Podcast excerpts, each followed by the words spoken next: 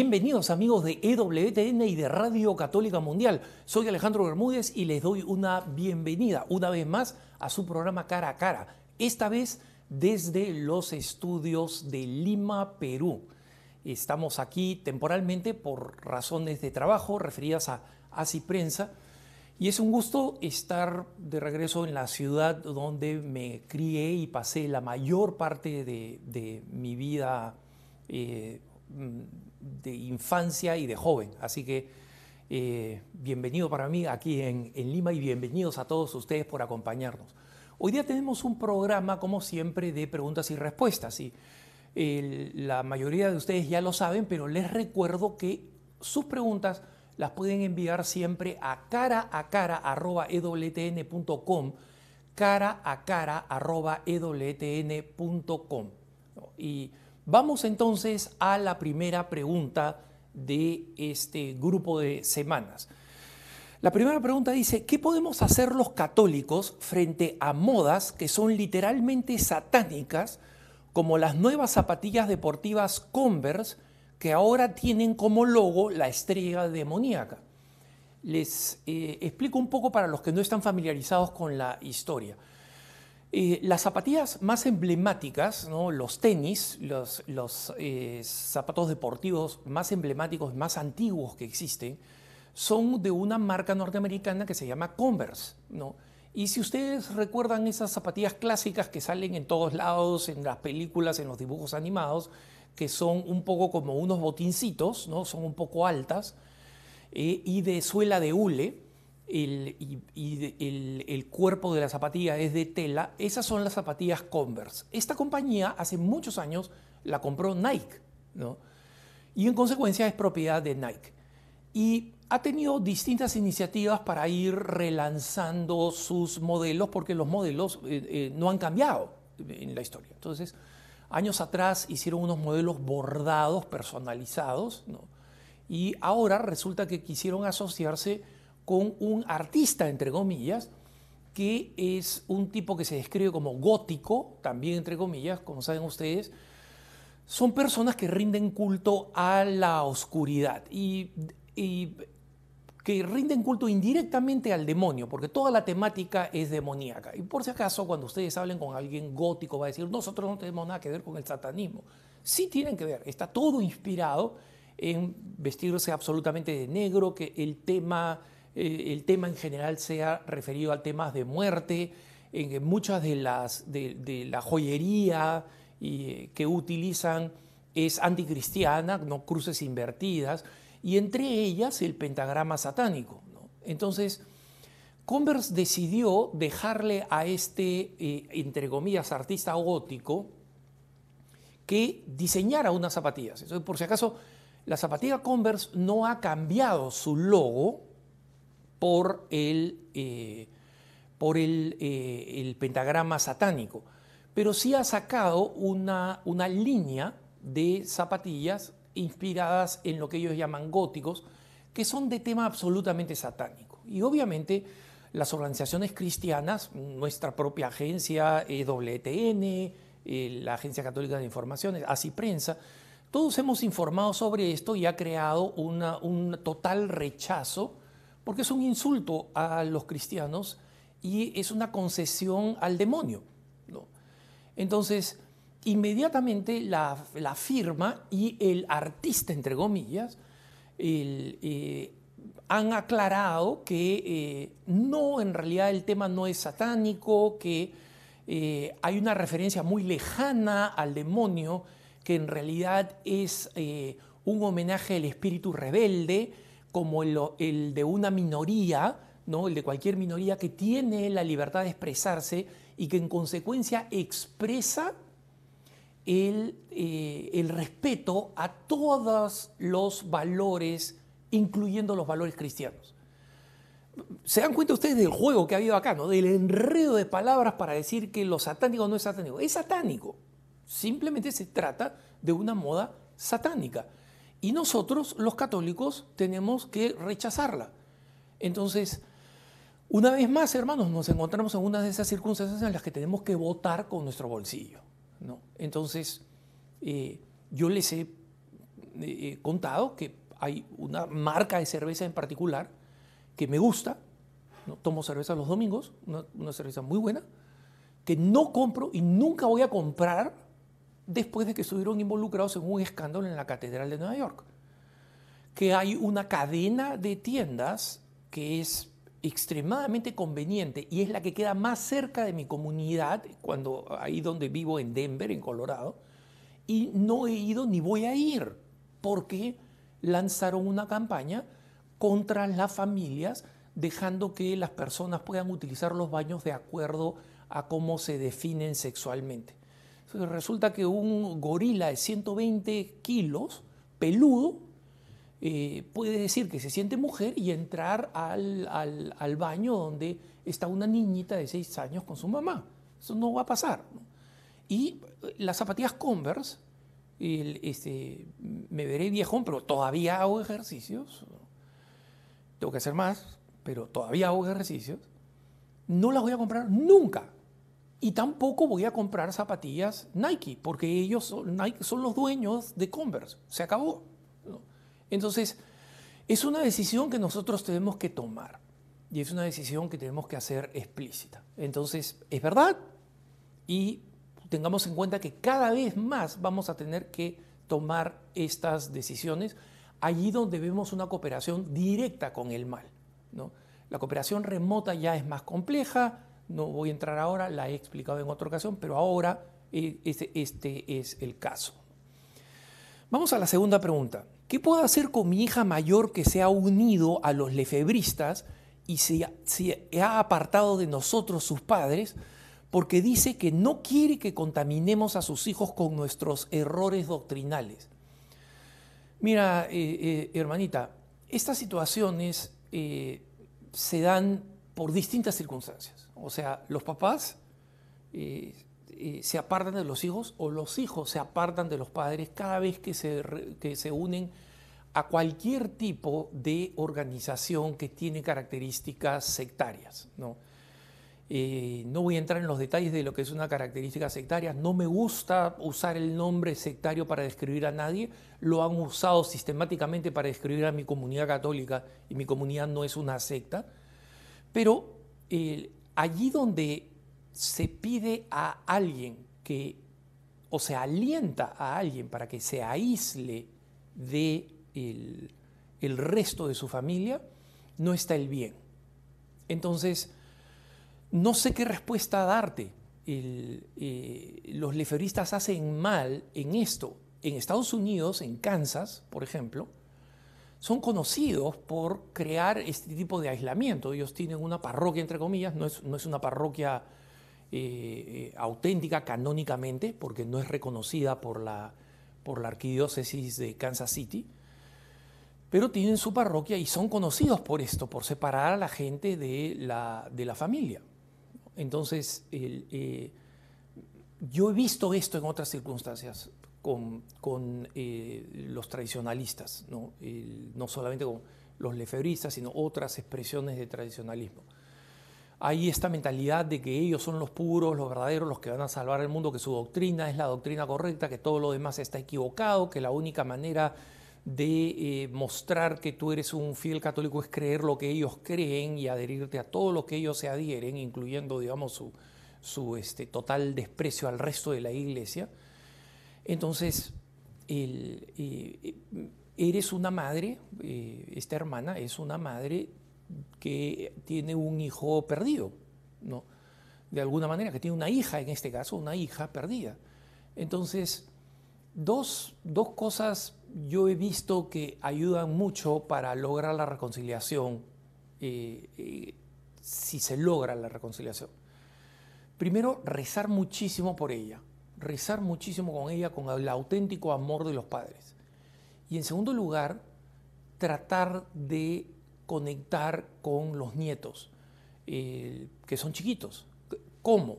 Los nietos no van a poder decidir, pero tu hija sí puede conmoverse y considerar la posibilidad de reconocer que incluso el, católico más tradicionalista le corresponde reconocer el valor de la familia y de los abuelos, es, es parte de la tradición. Y en consecuencia pueden dejar ver a sus nietos. Y probablemente lo piense y diga, muy bien, te voy a dejar ver a mis hijos, ¿no? a tus nietos, bajo tales condiciones. Y muchas de esas condiciones pueden ser unas condiciones eh, injustas, pero es el comienzo de una relación. los tipos de, de conflicto que he visto de esta naturaleza, los que he visto resolverse satisfactoriamente, han sido a través de la oración y de los nietos. Vamos a la próxima pregunta. Dice, veo que insistes en que los esposos católicos deberían tener hijos. ¿No deberías dejar esa decisión a las parejas mismas? Sí, hermanito, por supuesto, yo soy consagrado. Y es verdad cuando me dicen, oye Alejandro, tú promueves que las, este, que las parejas tengan hijos, pero tú eres consagrado, así que no sabes lo que es tener un hijo. Miren, primero, eh, quien le ha pedido a las parejas católicas que tengan hijos es Dios. Y, lo ha hecho a través de consagrados. El gran texto de la Humane Vitae de San Pablo VI eh, es de un consagrado, un papa. entonces, las verdades de la iglesia no corresponden a sectores o a segmentos. Yo aliento a los laicos a que apoyen, ayuden y en las circunstancias en que sea necesario corrijan a los sacerdotes.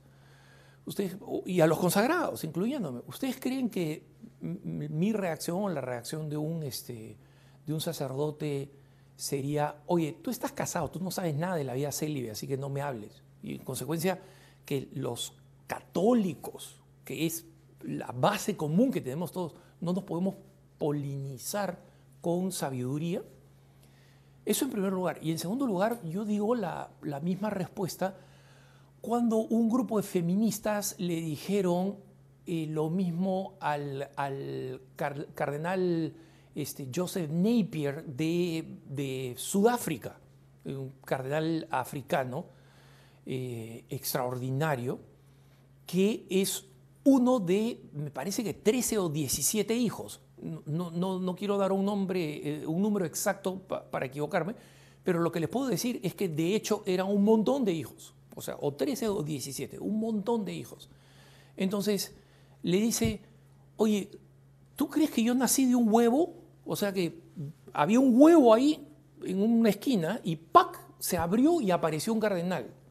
Yo no he nacido de un huevo, el cardenal Napier no ha nacido de un huevo, nacieron de una familia saben lo que es tener hermanos chiquitos. O sea, yo ayudaba a cambiar los pañales de mi hermano Sergio, que de Dios goce.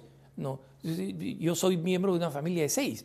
Entonces, no me hables como si yo hubiera nacido de un huevo, como que no sé qué cosa es la vida familiar, las tensiones, las dificultades, los, los, los problemas por los que pasan los padres, mis padres para ponernos en un, en un buen colegio este, y para pagar la, esa cota inicial que hay que, que, hay que pagar este, siempre, no era un colegio religioso, porque como he contado en otras ocasiones, mi papá en esa época era ateo, aunque después murió como buen católico, nos pusieron en un colegio secular, pero era un colegio caro. Entonces, vendieron buena parte de los muebles de la casa. Vendieron los muebles de la casa para que nosotros fuéramos a un colegio. Entonces, yo sé lo que sufren unos padres porque nací en una familia. Entonces, y sin embargo, puedo decir, con todas las dificultades y con todas las heridas que tenían mis, mis papás, mis papás fueron capaces de criar a seis hijos y de criarlos en un ambiente seguro, en un ambiente culto, a seis hijos, sin nunca ser ricos, sin nunca ser ricos. Entonces, sé de lo que estoy hablando y por otro lado, lo digo porque una vez más es la, es la misión del matrimonio. Tener hijos es una de las descripciones de la naturaleza intrínseca del sacramento del matrimonio. Entonces, si tú ves el matrimonio desde un punto de vista completamente secular y el sacramento, o sea, el casarse en la iglesia, es para ti simplemente ceremonia, pompa y circunstancia, entonces por supuesto que no vas a entender el llamado a, eh, a tener hijos. Pero si tú crees que es un sacramento, es decir, que ha cambiado tu vida y que te da una gracia especial para cumplir con tu misión, porque esa es la, importancia del sacramento, hermanitos. El sacerdote, ¿cómo puede llevar adelante el ser otro Cristo? ¿Quién puede hacer eso? El sacramento le da la gracia sacramental que es específica para esa misión.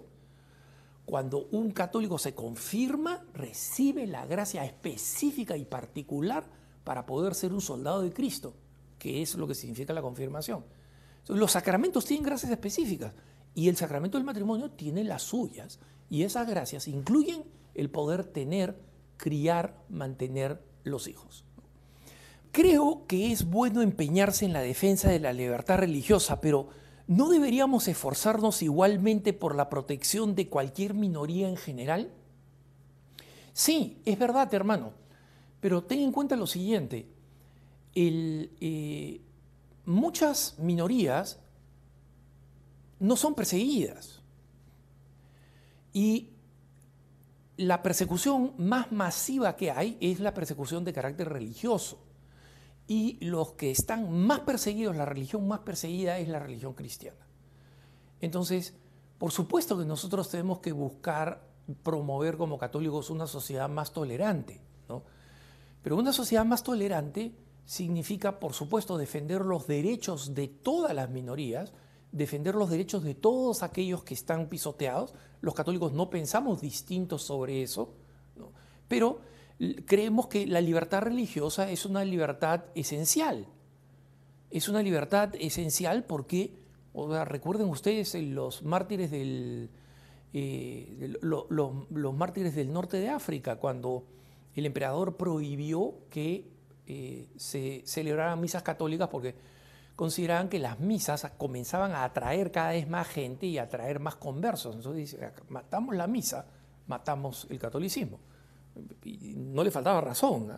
Pensemos en medio de la pandemia esto de que nos maten la misa, ¿no? como el emperador al final termina triunfando. Pero bueno, lo dejo para otro momento.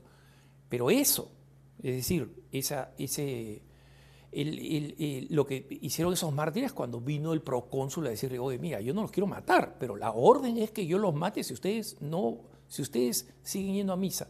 Y la respuesta del diácono que los presidía fue sine dominicus non possumus. Sin el domingo no podemos. O sea, mátenos, porque no podemos. Y es, es, ese es como debemos sentir nosotros, muchas veces no, no sentimos, pero nuestros hermanos que son perseguidos lo sienten así.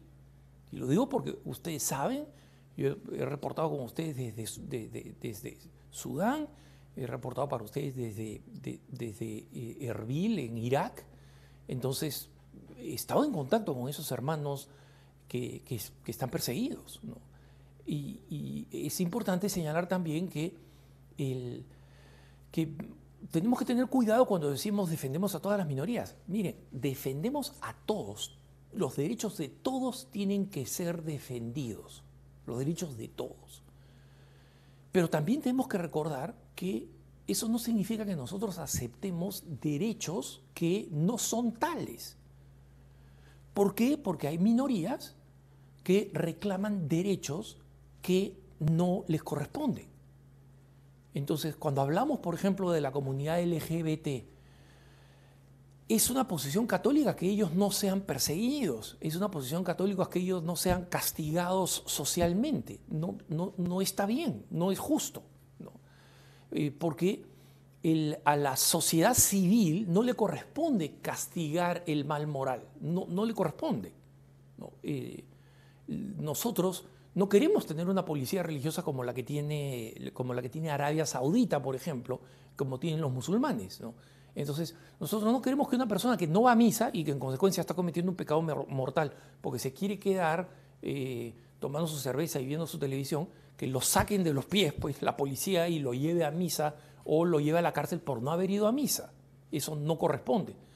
Pero al Estado y a la sociedad civil sí le corresponde proteger los bienes públicos y el bien público. Y cuando le da a una minoría todo lo que pide en nombre del respetar los derechos, se los está quitando a otros. Cuando La comunidad LGBT quiere que en las escuelas se enseñen como moralmente aceptable la conducta LGBT, eh, le está arrebatando el derecho a los padres a educar a sus propios hijos. Entonces, sí, hay que respetar a todas las minorías. Hay que entender que la religión tiene un papel especial para los creyentes que son una mayoría en el mundo. Y por otro lado, que el respeto de todos los derechos no puede ser a ojos cerrados pidiendo todo lo que los otros eh, reclaman, porque por sentido común nosotros no creemos que una persona invidente tiene que ser discriminada jamás. Pero si la persona invidente dice yo quiero ser este, conductor del autobús público, nosotros le vamos a decir que no. Y esa no es discriminación. Simplemente es la aplicación del sentido común, donde eh, el deseo de una persona no puede primar sobre la seguridad de todo el resto. Vamos a la próxima pregunta. Hemos encontrado como mejor opción, esto me pregunta una familia, hemos encontrado como mejor opción para la educación de nuestros hijos la Universidad Mormona Brigham Young. ¿Es recomendable esa opción para mis dos hijos jóvenes que quiero que sigan siendo católicos? Esta hermana me, lo pregunta porque eh, la Universidad de Brigham Young es una, universidad muy conocida en Utah, en Utah, en el estado de los mormones, ¿no? donde está Salt Lake City, donde básicamente los mormones controlan el, estado, y esta es una universidad mormona. ¿no? Entonces, Brigham Young tiene dos características. Tiene la característica de tener unos, eh, algunas ramas educativas algunas carreras que son muy buenas, ¿no? no son excepcionales, no están entre las mejores, pero son muy buenas, o sea, se obtiene, una buena formación. Y segundo, tiene un código moral muy, muy estricto, ¿no? Como el que existe en otros, eh, en otros college católicos, pero college o universidades católicas más pequeñas. ¿no? Las grandes universidades eh, católicas, llamadas católicas, prácticamente ha sucumbido al espíritu del mundo. Entonces, cuando uno va pues, a una de las grandes universidades jesuitas, este, este Boston College, Georgetown, la cultura sexual, la cultura alcohólica, etcétera, es idéntica, idéntica, indiferenciable de las más seculares. O sea, no, en la Universidad de Georgetown los alumnos exigieron que les dieran todo tipo de métodos anticonceptivos gratuitamente como parte de la educación, ¿no? y eh, eh, la comunidad jesuita inmediatamente los proporcionó, ¿no? o sea, digamos, no solamente aceptando una cultura sexual inmoral, sino dándole a una cultura sexual la, razón y, y el apoyo. Entonces, desde el punto de vista de una vida relativamente, eh, relativamente protegida, desde el punto de vista moral, Brigham Young es una buena opción. Ahora, eh, si tus hijos quieren ser católicos, van a tener que pelearla. O sea, en Salt Lake City hay una diócesis y hay una comunidad católica sólida, ¿no? pero van a tener que buscarla. Porque la presión de los mormones es, eh, es infatigable. Yo la conozco. Yo, he estado en Salt Lake City, he estado en, este, en su cuartel general, donde tiene su gran templo, tienen estas dos manzanas gigantes que son su, su Vaticano, digamos así, entre comillas. ¿no? Y, este, y, y, o sea, en el momento en que dejas de caminar, literalmente, en el momento que dejas de caminar rápido, te cae alguien encima a decir, ¿les puedo servir en algo? Entonces al comienzo te cae bien porque es gente muy amable, ¿no? Pero el hecho de que simplemente no te dejen respirar, no te dejen respirar, ¿no? Y que muchas veces cuando tú no concedes, ok, te traen tus vecinos que son mormones, te traen tu, tu, tu pastelito de bienvenida, y luego toda esa gentileza comienza a escalar en este eh, comienza a escalar en una presión enorme. ¿no? Y mm, si ustedes ven lo que pasa con la mayoría de hispanos que eh, se mudan a Utah por razones de trabajo, ¿no? como inmigrantes, terminan siendo mormones, aunque sea exteriormente, pero terminan siendo mormones porque básicamente para insertarte en la sociedad, esa es la exigencia. Entonces, eh, eh, si tus hijos no son unos católicos convencidos, si son unos católicos convencidos no van a tener problemas, porque desde saque van a decir, mira, yo soy católico. Y los mormones respetan mucho a los católicos, entre otras cosas, porque las otras denominaciones evangélicas no los respetan, los consideran no cristianos porque eh, no creen en la divinidad de Jesucristo. ¿no? Entonces, eh, la relación en general de los evangélicos, del resto de evangélicos en Estados Unidos es bastante hostil. No es la posición de la Iglesia Católica, porque nosotros no tenemos hostilidad con ninguna de las otras denominaciones. ¿no? Nosotros sabemos que la nuestra es la verdadera, así que el resto nos da igual. Y por eso los tratamos bien y entonces los mormones son relativamente respetuosos de los católicos, pero si el católico es firme si él dice, no, yo no, o ya, ok, quiero ir a la estaca contigo, no al templo, porque primero hay que ser mormón para ir al templo, lo que llamamos templo es en realidad lo que ellos llaman una estaca, ¿no? Entonces, dice, venga a la estaca conmigo, ven a jugar mis deportes, o sea, la presión por los números, ya, ok, tú eres mormón, ¿cuánta gente traes a la...? Es, es enorme, entonces, mucho cuidado, ¿no? Hay este, este aspecto beneficioso que el ambiente va a ser un ambiente sano, gente joven, gente sana, gente buena, ¿no? Eh, pero, eh, por otro lado, la presión para que sean mormones este, o, son, este, o son unos católicos que están bien preparados, o bye bye, tus hijos van a ser mormones. Vámonos a una pausa y regresamos inmediatamente con preguntas y respuestas en este su programa cara a cara. No se vayan, que ya volvemos.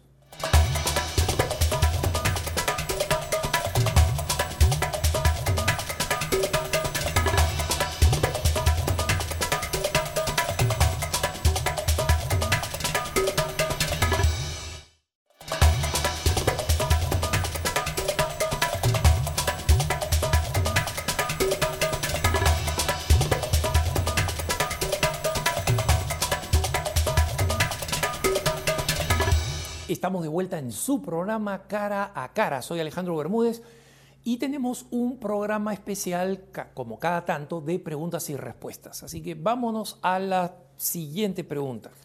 La pregunta es, la nueva evangelización nos llama a entrar en diálogo con el mundo, pero ¿hasta qué punto podemos dialogar con quienes consideran que la religión es una mentira o una estafa? Mira, esta es una buena pregunta. Esa es una buena pregunta, hermano. y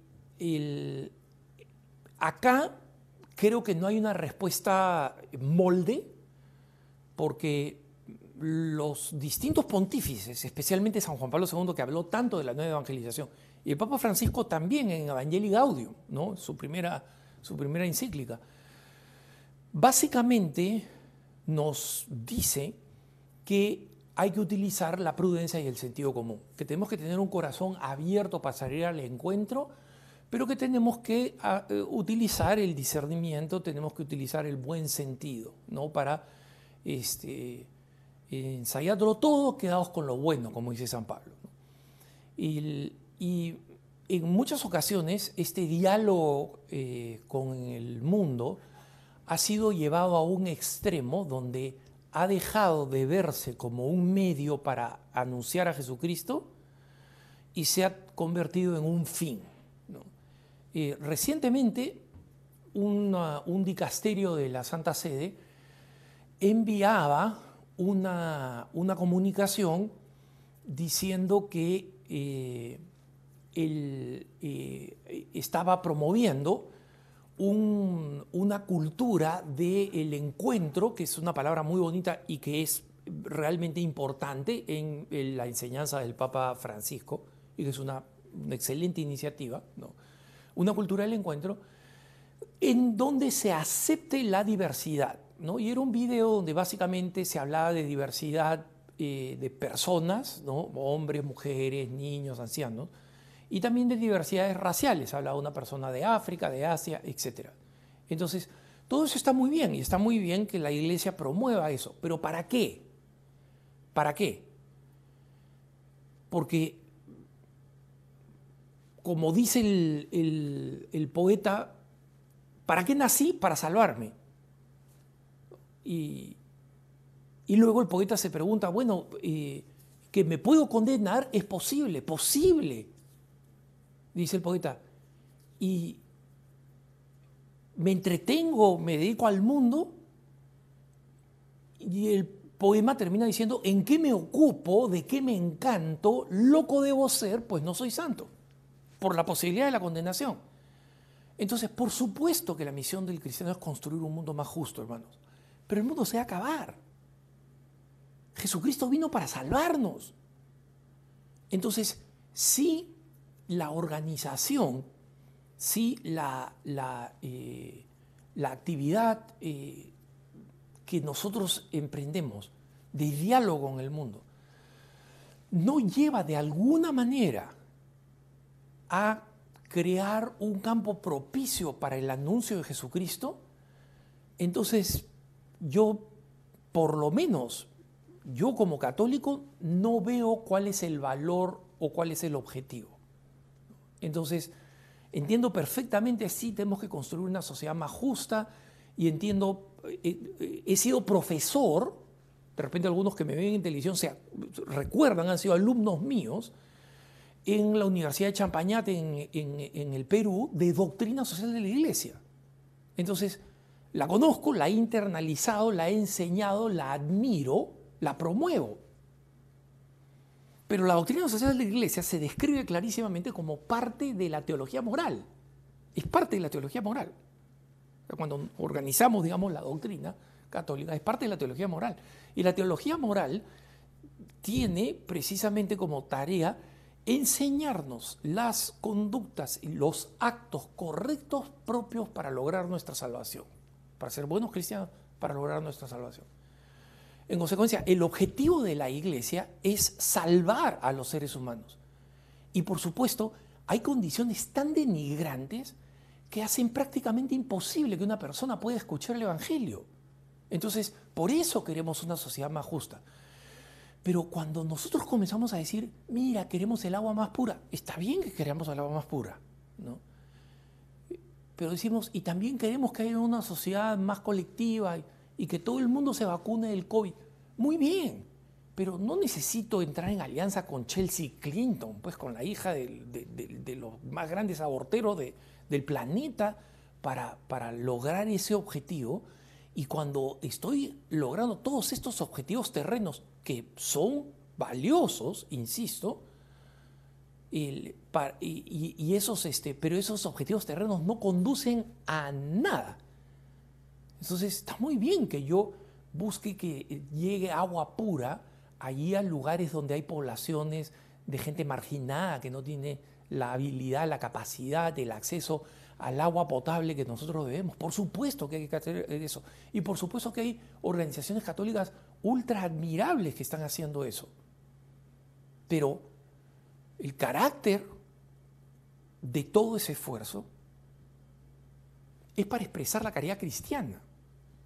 Y para que brillando la caridad cristiana, la gente encuentre a Jesucristo. Porque los tratamos como Jesucristo. Cuando no es así, entonces no veo el valor a, largo plazo de, estas, eh, estas, este tipo de, contactos o de conexiones. Para terminar esta idea, un amigo eh, mío me contaba que hace poco que él estaba pensando realizar una organización que eh, promoviera la felicidad. Y esta organización es una organización que él está sacando adelante es muy buena, a tratar de hablar a la gente de la felicidad. Pero un sacerdote que ha evangelizado en Europa le decía, mira hermanito, si tú crees que esa aproximación así de costado, eh, vamos a aproximarnos por el lado humano, le va a decir algo al hombre europeo, que es un hombre completamente cínico y que ha dejado la cristiandad atrás, ¿no? Tu propuesta, digamos, de tratar de encontrar un, terreno común eh, no va a servir para nada. Así que mejor predícales de frente a Jesucristo, ¿no? Predícales de frente a Jesucristo. Y si no les gusta, te van a meter una patada y, como dice el Evangelio, te sacude la sandalia. Y al siguiente, ¿no? Entonces, no digo que esa sea doctrina, pero es el comentario de un sacerdote católico que ha trabajado ahí muchísimo tiempo y, ahí, y ha aprendido parte de la realidad y me parece importante compartirla como parte de respuesta a esta pregunta. Vamos a la siguiente pregunta. veo que los testigos de Jehová en Canadá están resaltando los escándalos de la Iglesia Católica por el caso de las residencias de nativos. ¿Cómo puedo hacerle ver a mi esposa que ellos son una falsa doctrina? El hermano que me escribe es un hermano que es católico y cuya esposa se ha ido, digamos, comprometiendo cada vez más con los testigos de Jehová y ahora prácticamente están divididos en términos religiosos. ¿no? Entonces, el, mira hermanos, el, eh, yo creo que como esposo te corresponde el testimonio y la oración. El testimonio y la oración. Eso no tiene nada que ver con el prestigio, entre comillas, de la Iglesia Católica. Que otra denominación religiosa use los errores y los defectos este, eh, supuestos, ¿no? porque parte del escándalo con los nativos de Canadá es un escándalo fabricado, o sea, no, hay auténtico escándalo. Entonces, esto lo he explicado en otro, en otro programa, en otro punto de vista, pero cuando la secularidad ataca a la iglesia y los, eh, los testigos de Jehová utilizan la secularidad, que los odia a ellos como a nosotros los católicos, para golpear a la iglesia católica como si la iglesia católica fuera su enemigo o su competencia, eso demuestra qué feble, qué poco creíble es esa religión. ¿no? Porque, o sea, mm, los católicos no utilizamos los escándalos de tal o cual ministro para decir, mira, no ves aquí, eso demuestra la falsedad de la iglesia. La falsedad de la iglesia o la veracidad de una iglesia se demuestra en la doctrina. ¿no? Entonces, vayamos a la doctrina mormón, eh, a la doctrina de los testigos de Jehová. El fundador de los testigos de Jehová es un gallo que, o sea, se apareció hace poco más de 100 años y que además pronosticó el fin del mundo cinco o seis veces, creo, ya me olvido, ¿no? No, no, no va a ser este año, va a ser el siguiente año, va a ser el siguiente año. Y al final resulta que no, el mundo no se ha acabado, ¿no? Entonces, ahí, ahí está la pregunta, ¿no? La pregunta está en la doctrina. Entonces, en general, a ti, hermano, y a todos aquellos que se preocupan de que utilicen los escándalos de la iglesia para atacar a la iglesia católica, tranquilos, porque primero esos problemas son reales. Y la superioridad de la doctrina católica, que es no, por nosotros, sino porque ha sido revelada por Jesucristo, ¿no? O sea, ustedes pregúntenle pues a sus dispositivos inteligentes quién fundó a los testigos de Jehová y les va a dar el nombre. Pregúntenle a ese mismo eh, eh, aparato inteligente quién fundó la Iglesia Católica y le va a decir Jesucristo, ¿no? Entonces, eso ya le da una idea de, por qué el católico no tiene que estar preocupado de esos escándalos. Van a existir siempre, ¿no? Y, las, religiones pequeñas eh, van a utilizarlas para tratar de desprestigiar a la Iglesia Católica como argumento, ¿no? Entonces, el católico que se siente conmovido por eso es un católico que no aprecia su fe, ¿no? Y, y no la aprecia porque no la conoce, como dice San Agustín, nadie ama lo que no conoce. Entonces, conoce más tu fe, conoce más tu fe, testimonia la superioridad de tu caridad, porque si ella se burla, se burla de ti, ¿no? y te hace ojitos cuando sale el ataque a la Iglesia Católica en los noticieros, tú no lo hagas, tú no hagas lo mismo. ¿no? Demuestra tu fortaleza y la supremacía de nuestra fe en el amor. Y luego reza por ella, reza por ella porque está en manos de Dios y en ella tiene que abrirse un pequeño espacio para la gracia, para que la gracia actúe y le revele la verdad. Vamos a la próxima pregunta. Van dos años que participo en Colombia en una academia de líderes católicos, pero me confunde el hecho que en el evento no se habla de Dios, ni de Jesús, ni de sus mandamientos, ni de los sacramentos, ni de la familia como Dios la creó, ni de las obras de misericordia, sino que dejemos que todo el mundo viva en paz. ¿A dónde queda el fin último del hombre y nuestra real preocupación por la salvación de las armas? Mira, hermano, completamente de acuerdo contigo. Y creo que ya lo he mencionado en el, en el tema eh, anterior, ¿no? Digo, en un par de preguntas antes, cuando este hermano me preguntaba sobre la nueva evangelización. Y en general, yo creo que estas iniciativas que dicen, bueno, del liderazgo católico vamos a, vamos a hablar de política y vamos a traer a otros políticos, eh, creo que hay que darles una oportunidad, ¿no? Pero creo que también, eh, y por eso que en Así Prensa, por ejemplo, cada tanto eh, publicamos algunos de estos eventos para que la gente que esté interesada se sume y escuche, ¿no? Pero yo personalmente, y esta es una opinión personal, acá no pretendo hablar a nombre de la iglesia, nunca he pretendido hablar a nombre de la iglesia, salvo cuando cito la enseñanza de la iglesia, ¿no? Pero acá no hablo a nombre de la iglesia, es mi opinión personal. En la medida que me voy volviendo viejo, eh, me, voy, me voy convenciendo que eh, me voy volviendo cada vez más escéptico de la viabilidad o de la validez de, esas, de esos ensayos. ¿no? Y normalmente lo hacen gente mucho más joven y en consecuencia eh, tienen pues el estímulo y tienen el optimismo de que eso puede llevar a, algo. Yo creo que esa gente, esos hermanos que actúan de buena fe, actúan como católicos, hay que darles la oportunidad de que hagan esos eventos. ¿Yo voy a participar? No. ¿Soy un entusiasta? No. Eh, eh, no veo el valor, realmente no veo el valor bueno, vamos a traer a unos políticos famosos a hablar a un panel católico. Eh, no, veo el valor. O sea, he participado a lo largo de mi vida en muchos de esos eventos y estos señores vienen, hablan y se van. ¿no? Y muchas veces hablan sandeces y hablan cosas que son contrarias a, la iglesia, a las enseñanzas de la iglesia católica. Y ese principio de que, no, mira, eh, tenemos que escuchar a todos, no es para mí un principio evangélico. No, me parece mal escuchar a otra gente, ¿no? Pero en la medida en que yo me voy volviendo viejo, significa que me voy acercando al momento en que Jesucristo me va a juzgar. Entonces trato de ser bien económico con mi tiempo, ¿no?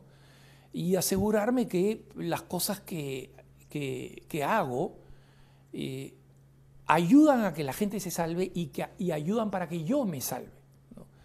Y ojo, yo sé que lo que estoy diciendo es muy fácil de criticar de que ese es individualismo, que no es católico porque estás pensando solo en ti. No, no estoy pensando solo en mí.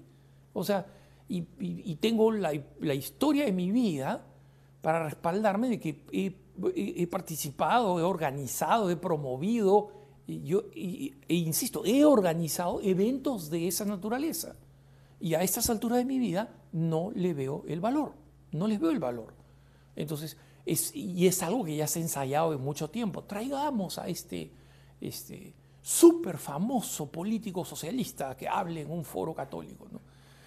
Y, este, y, ese súper político socialista se siente que es el dueño del mundo, siente que él tiene esta audiencia de ovejas que lo van a escuchar y predican su doctrina y no, no, no, después viene otra persona y habla lo que él pensaba y después viene otro y habla lo que él pensaba y no, no, no hay ese, o sea, la gente cree que hay valor en escuchar en todas esas ideas para que el católico escuche a todos y saque lo mejor, ¿no? Aplicando la misma cita de San Pablo que yo he dicho, no probarlo todo y quedados con lo bueno. Pero para la gente que se está buscando formar, para el vacío de formación que tenemos en la, en la Iglesia Católica, eh, ¿no sería mejor formar a esas personas en vez de ofrecerlas participar en un montón de paneles donde el cardenal tal está al mismo nivel que el político tal y cada uno tiene más o menos el mismo tiempo para hablar. O sea, eso no... Estoy esperando a alguien que me convenza que eso tiene un valor duradero. En consecuencia, con este hermano que, se queja de, de, esto, yo estoy completamente de acuerdo, ¿no? Pero creo que tenemos que tener en cuenta la buena intención católica, ¿no?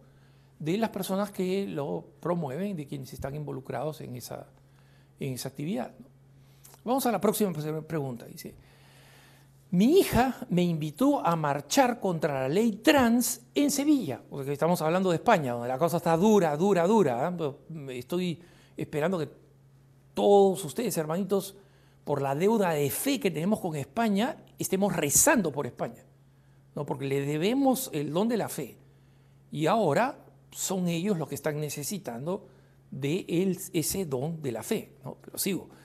Mi hija me invitó a marchar contra la ley trans en Sevilla para defender los derechos de la mujer. Pero resulta que ahora hasta las feministas son atacadas por tipos enormes que se dicen mujeres y que nos odian. ¿Cómo defender la igualdad de derechos hombre y mujer, los derechos de los trabajadores y el derecho a adorar al Santísimo? esta, señora es una campeona mundial, ¿ah? porque, o sea, pues, está bien, defendemos todos los derechos, pero ¿quién defiende el derecho de los católicos?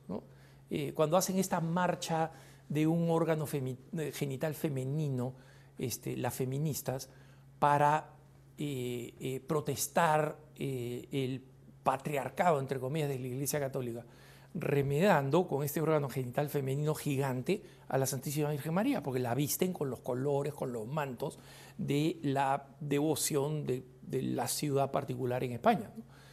Y esto probablemente ustedes hayan visto videos literalmente de unos tipos eh, enormes que tienen un vestido de mujer, que tienen zapatos de mujer, no sé cómo pueden conseguir, digamos, zapatos de taco con, con ese tamaño y cómo pueden caminar con los zapatos de taco, ¿no? Pero eh, cada vez que alguien protesta contra la ley trans que quiere imponer, que quiere imponer eh, eh, el, dogma de la ideología de género en las personas, estos tipos aparecen y, y agarran a golpes a, a quien a, mujeres. esta, mujer es una mujer mayor, ¿no? Este, su hija ya es adulta. Y, este, y, la hija, digamos, esto me lo escribe en un correo electrónico un poco más amplio que específicamente la pregunta, me dice, mira, me dice, mi hija me dice, mami, vamos a protestar contra la ley trans, pero lleva una muda de ropa, ¿no? Y una toalla. Y yo dice, pero ¿por qué voy a llevar una muda de ropa si no hace mucho calor? No voy a estar No, no, es que te van a ensuciar con pintura en el mejor de los casos si no te agarran a golpes, si es que esta persona no te agarra a golpes. ¿Y ustedes creen que la policía protege a las mujeres que van a protestar por el derecho de la mujer? Porque si al trans, a estos gorilas, se los considera eh, mujeres, y, no los digo despectivamente hacia las personas trans, por favor, no, no, no lo estoy diciendo despectivo, me refiero a, cuán imponentes son físicamente. Entonces, si estas personas atacan a las mujeres que están defendiendo el derecho de que no, las, que, no le quiten lo que las mujeres han adquirido duramente en la batalla por los derechos de la mujer y por la auténtica igualdad de género.